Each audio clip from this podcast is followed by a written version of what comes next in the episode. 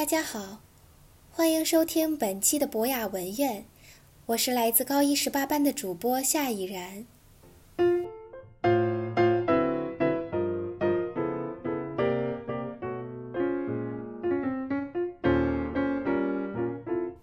谈起加缪，一定绕不开“荒诞性”这个颇具哲学意味的名词。在加缪自述的创作计划之中，《局外人》作为表现荒诞性的小说作品诞生了。他讲述了一个这样的故事：平凡的公司小职员莫尔索，在一个阳光刺眼的、令他心烦头昏的海滩，开枪杀死了一个将刀尖正对着自己的阿拉伯人。听起来像是正当防卫的举动，对吗？但他最终却因此被处以死刑，这是为什么？因为他没有在母亲的葬礼上哭泣。二者看似毫无联系，可在众人的推波助澜之下，他的不哭泣被解释成了在精神上杀死了母亲，他也因此被送上了刑场。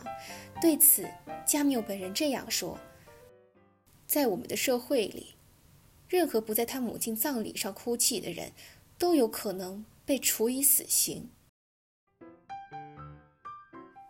其实他本有自救的机会，神父朝他伸出橄榄枝，却被不相信上帝的莫尔索以歇斯底里的方式拒绝。他不愿意撒谎，就像他无法在母亲的葬礼上流泪一般，他也不能在法庭上佯装悲伤。这是加缪眼中毫无英雄主义，只愿意为真实赴死的主角。他从规则中抽离的坚持，更加突出地展现了世界的荒谬。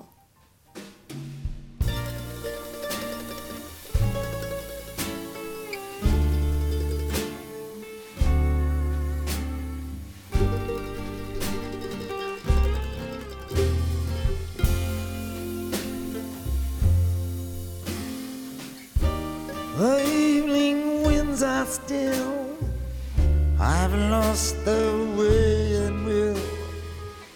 Can't tell you where they went. I just know what they meant. 长久以来，大多数有关局外人的评析都围绕着莫尔所遭遇的荒诞性进行。书中所体现的社会既定的游戏规则，众人依照所谓道义而非真相的审判，脱离法理的制裁。无数人对以上令人悲哀的社会现实做出批判，但今天我想谈谈在大众焦点之外，我与之共情的部分。让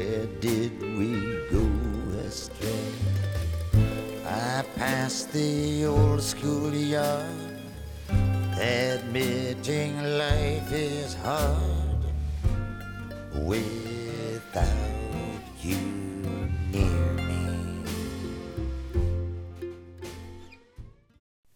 我们聚焦到小说的第二部分，莫尔索在牢房与法庭间循环往复的生活。在牢房内的日子，莫尔索能睡十多个小时，剩下的时间分给了吃饭、睡觉、解决生理需求、回忆过去的生活，以及一遍又一遍地读旧报纸上捷克斯洛伐克人的故事。除此之外，便是审讯。无数次的审讯，永无止息的审讯。渐渐的，摩尔索对时间感到麻木，于他而言，只剩昨天和明天还存在着意义。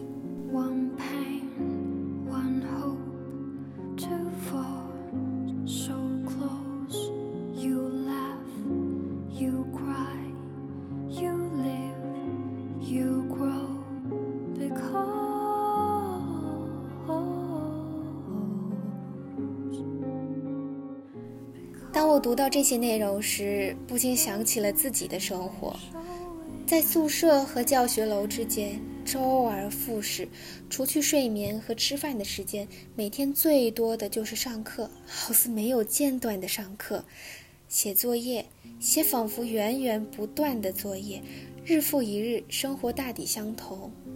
突如其来的疫情反弹把我们推回家，活动范围缩得更小了，日程更是相似。床、书桌、餐桌，生活在这三件木制品周围循环，我们的日子变得如此漫长而又短暂。漫长是学业压力的附赠。短暂，则在一个个匆匆完成的任务之中体现得淋漓尽致。而作为高一新生的我，在没有适应当前生活的情况下，一切行动都显得被动。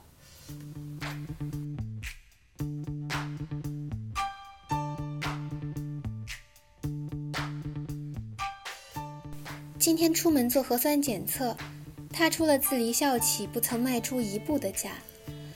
我走在路上，看着周围的街景闪过，不知是网课用眼过度，还是有些许疲惫。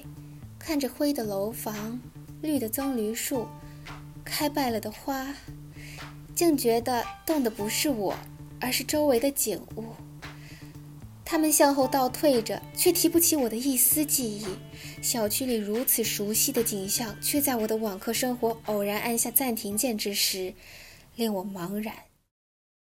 就如局外人书名的法文直译一般，陌生的。我对生活感到陌生，我究竟在做什么？被学业框住的我，每天生活的意义究竟是什么？如若是寻求一个教条式的回答，很容易的，我们能得出为了未来啊。努力的去学习，为了进入一所优秀的高等学府，毕业之后能够获得一份体面的工作，拿着可观的薪水，奔向光明的未来。这个答案，在复制粘贴一般的当下，是最优的解释吗？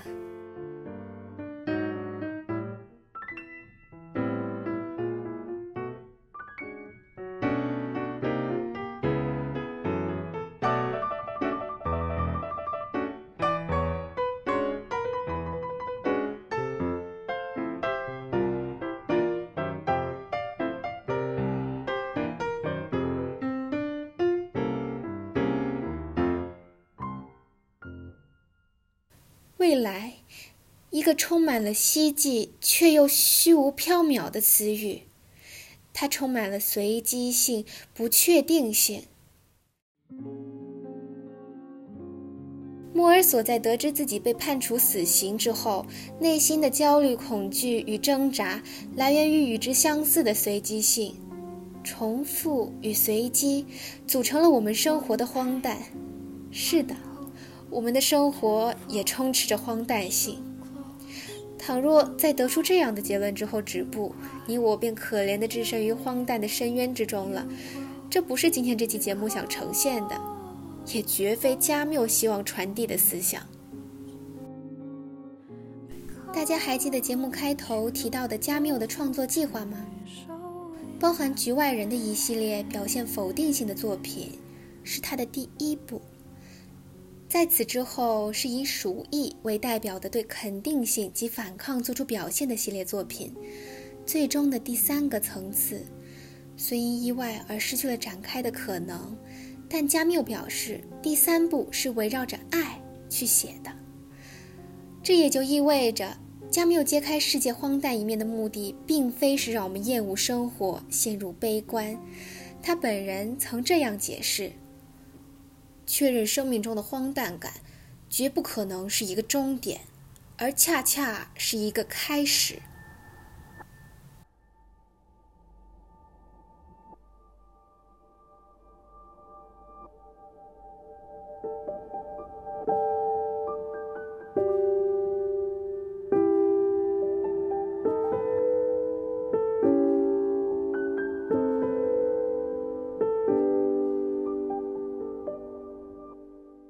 将目光移回生活，在枯燥的重复与对未来的迷茫之中，难免会有悲观产生。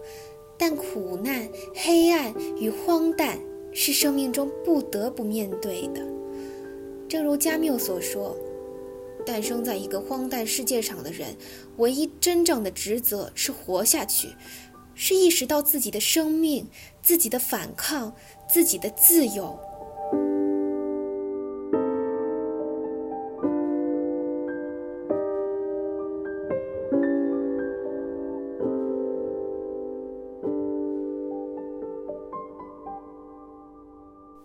小说的最后，莫尔索坦然地接受了自己死亡的必然，因而不再恐惧死亡，感受着牢房小窗外漫天的星斗照在脸上，田野里的声音传进耳畔，夜晚的气味，泥土的气味和盐的气味，钻进鼻腔。莫尔索感受到。夏天睡着了，他那美妙的安宁宛如一阵潮水涌入我的身体。他获得了心灵的解脱，只有当下是切切实实的存在着的。莫尔索无法在母亲的葬礼上哭泣，因为母亲已然逝去了。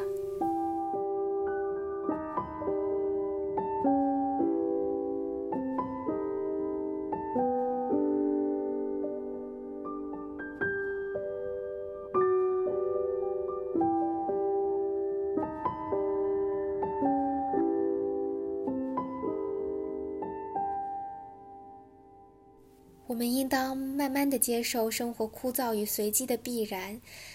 既然无法改变荒谬的现实，那就去改变对生活的态度吧。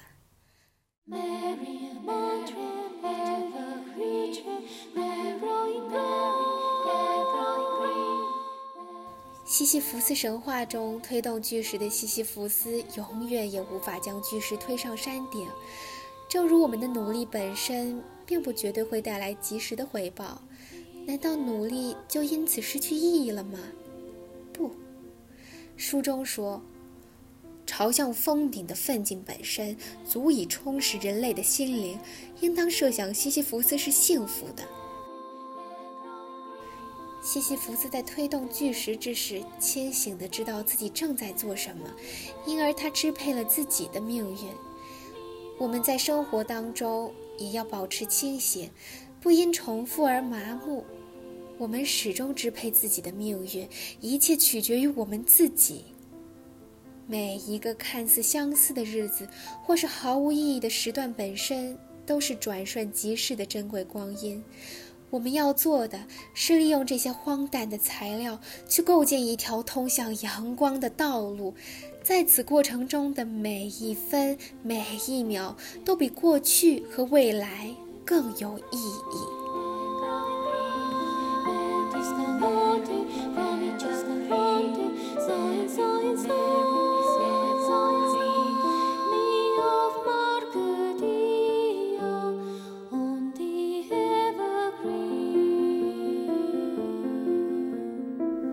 听众朋友们，抬头看看窗外的天空吧。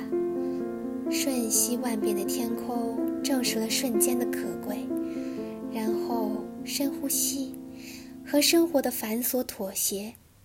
在确认了生活的荒诞之后，请依旧坚定地踏上征程，在努力的过程中追寻幸福，创造出平凡之中的闪光。今天的博雅文苑到此结束，我是夏以然，朋友们，再见。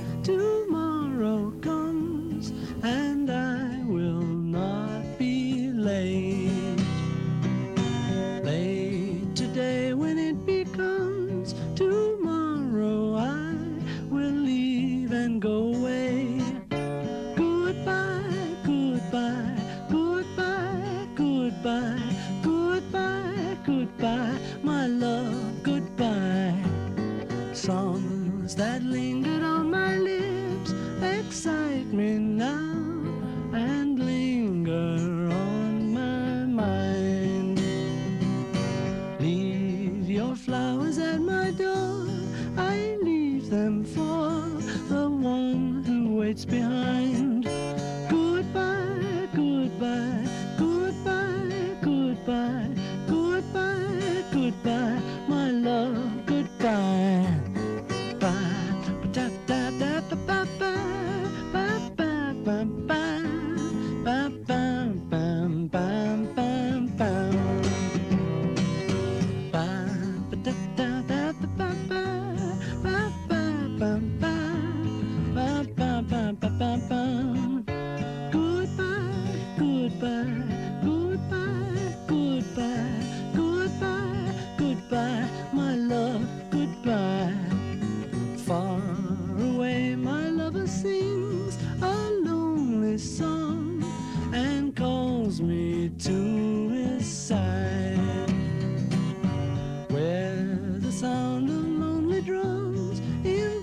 me on. I must be by side.